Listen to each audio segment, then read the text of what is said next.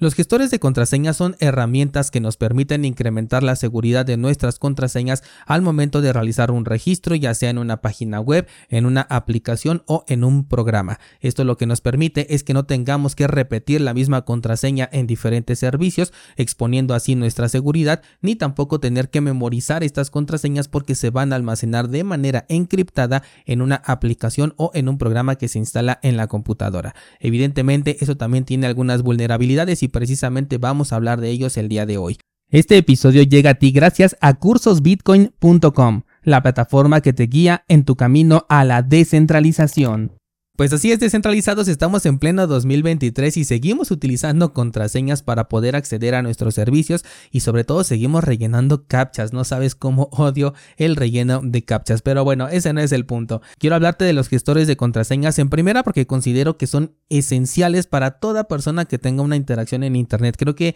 ya nadie debería de estar sin un gestor de contraseñas hoy en día, al menos de aquí a que nos olvidamos de este, de este nivel de seguridad para poder acceder a una aplicación o a un programa, ¿no? En el momento en el que se desaparezcan, yo voy a ser el primero que va a ser de los más felices, pero por el momento un gestor de contraseñas sí o sí debería de estar como parte de los servicios que utilizas. En segundo lugar, quiero traerlo aquí porque hay una noticia bastante interesante con respecto a criptomonedas o bueno, a pérdida de criptomonedas, de satoshis, incluso de tokens NFT y todo esto derivado de uno de estos servicios. En este caso vamos a hablar sobre LastPass, que es una plataforma que precisamente ofrece este servicio de gestor de contraseñas el cual fue vulnerado en el 2022 y gracias a ello pues se ha conseguido que diversas personas pierdan sus criptomonedas. ¿Por qué razón? Porque aparte de generar contraseñas o de utilizarlo para guardar contraseñas, también lo han utilizado para guardar las semillas de recuperación de sus carteras. Esto ya de un inicio nos habla de una mala gestión de tu información porque estos servicios como sabemos sí pueden llegar a ser hackeados. Además, la seguridad de este tipo de servicios va a depender de una única contraseña, la única que sí te tienes que aprender o que en su defecto tendrías que anotar, ¿no? Que sería lo más seguro que fuera una contraseña difícil, una contraseña que tuviera una entropía no mental, sino una entropía que otro programa te pueda derivar y de esta manera, bueno, pues ya tienes el acceso a tu, a tu gestor de contraseñas en donde va a estar todo ese listado por completo, ¿no? Pero si la contraseña general, digamos la principal, la de este gestor, la pones como 1, 2, 3, 4, bueno, pues toda la información que tengas ahí rezagada se va a perder. Y bueno, pues precisamente se hizo un análisis por parte de personas que ya fueron afectadas y que son parte del entorno, como por ejemplo personas que trabajan en Chain Analysis, quienes ya perdieron también sus fondos, ya les vaciaron sus carteras y precisamente este análisis lo que arrojó como resultado es que todas las personas que han sido afectadas han utilizado este servicio de LastPass. Por ende, a la conclusión a la que se está llegando es que no tomaron una medida correctiva una vez que se supo que había la vulnerabilidad o que se habían filtrado los datos de esta empresa y pues a partir de ahí es que comenzaron a perder fondos porque en este caso los hackers o quienes tienen el control de estas eh, de esta información encriptada ha estado trabajando constantemente en ello han conseguido desencriptar esta información y a través de ello es que han ido atacando a personalidades que tienen una gran cantidad de criptomonedas en su poder no o sea han estado buscando pues primeramente a las personas que tienen mayor cantidad para poder obtener obviamente una mayor recompensa. Ayer precisamente te estaba comentando del hackeo de la cartera comunitaria de, Monero, del crowdfunding de Monero. Esta cartera fue completamente vaciada, lo cual quiere decir que se accedió a las claves privadas para poder pues realizar una transacción. El control de estas semillas de recuperación estaba únicamente en un par de personas, por lo que se asume que alguno de ellos expuso estas semillas de recuperación a Internet y a través de ahí es como pudieron ser filtradas para posteriormente llevar a cabo este, este robo. ¿no? Eh, toma en cuenta que este, esta filtración de datos de la plataforma de LastPass ocurrió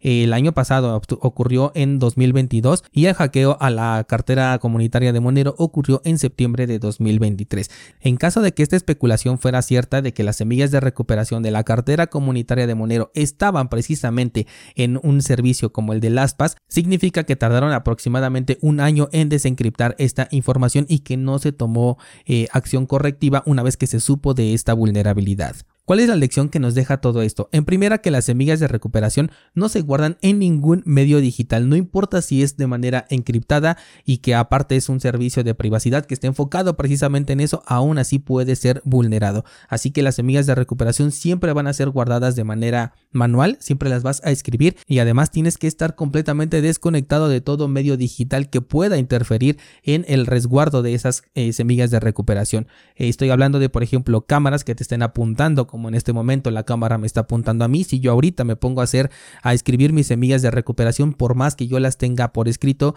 eh, yo no sé si en este momento mi cámara esté transmitiendo algo de información, si lo esté almacenando en la nube, en algún buffer temporal eh, para después poderlo recuperar, yo no lo sé. Y si esta información pasa por algún momento, aunque sea corto, por la red, bueno, pues de ahí ya podría ser interceptado y ahí es como yo perdería, eh, por ejemplo, esta, esta custodia, ¿no? El micrófono también, muchas veces estamos repitiendo las palabras mientras las anotamos y no sabemos si algún micrófono nos está escuchando, sobre todo con estos asistentes de voz que pues todo el tiempo están pendientes de en qué momento les hablamos para solicitarles algo. Todo esto pueden ser medidas de seguridad que a lo mejor te pueden parecer un poquito exageradas, pero esta es la única manera en la que realmente vas a confiar en que tú eres el único custodio de esas criptomonedas. Y yo entiendo que esto pueda parecer difícil para algunas personas al grado en el que algunos van a preferir no utilizarlo. Hay personas que escuchan esto y dicen, no, ¿sabes qué? Yo prefiero delegar esa responsabilidad hacia un tercero, hacia una empresa sobre la cual yo pueda decir, no, pues voy a levantar una demanda porque yo le delegué mis criptomonedas y ellos las perdieron, ¿no? Y hemos visto que esto en la mayoría de casos siempre sale mal, siempre se pierden y no los pueden recuperar, pero aún así hay personas que prefieren delegar esta responsabilidad a que sean ellos quienes a pesar de tener las oportunidades y las herramientas para poder tener una autocustodia, prefieren no hacerlo porque una o no confían en sí mismos para guardar esta clase de información o se enteran de noticias como estas de personas que decidieron tomar la custodia de sus propios, eh, de sus propios fondos y pues resulta que no lo hacen de manera correcta, ¿no? Lo hacen eh, a través de un servicio de terceros. Ellos piensan que lo están haciendo por seguridad, que lo están metiendo dentro de un método encriptado, pero finalmente esto puede ser vulnerado y bueno, pues aquí están las consecuencias. Hay un montón de criptomonedas que se están perdiendo, o sea, estamos hablando de cantidades millonarias de dinero que se están robando precisamente porque eh, eh, utilizaron este servicio de LastPass para resguardar allí sus semillas de recuperación. Así que queda bastante claro que no hay mejor forma que almacenarlos de manera escrita y alejado de toda conexión a cualquier dispositivo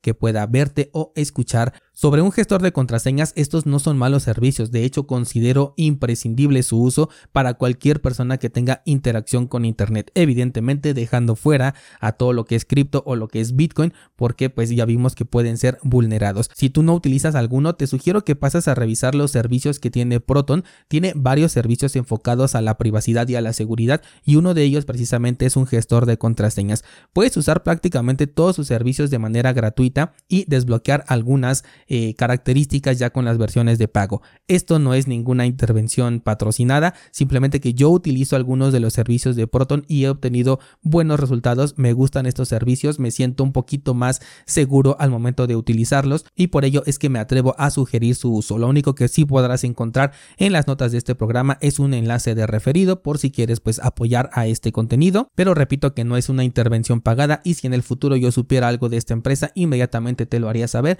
y le dejaría de recomendar. También si te interesa incrementar tu nivel de privacidad y seguridad en tu interacción no solo con criptomonedas y Bitcoin, sino también en cualquier interacción que tengas en línea, te sugiero que pases a checar el curso de seguridad parte 2 que tienes en cursosbitcoin.com. Enlace en las notas de este programa. Eso sería todo por el día de hoy. Muchas gracias y hasta mañana.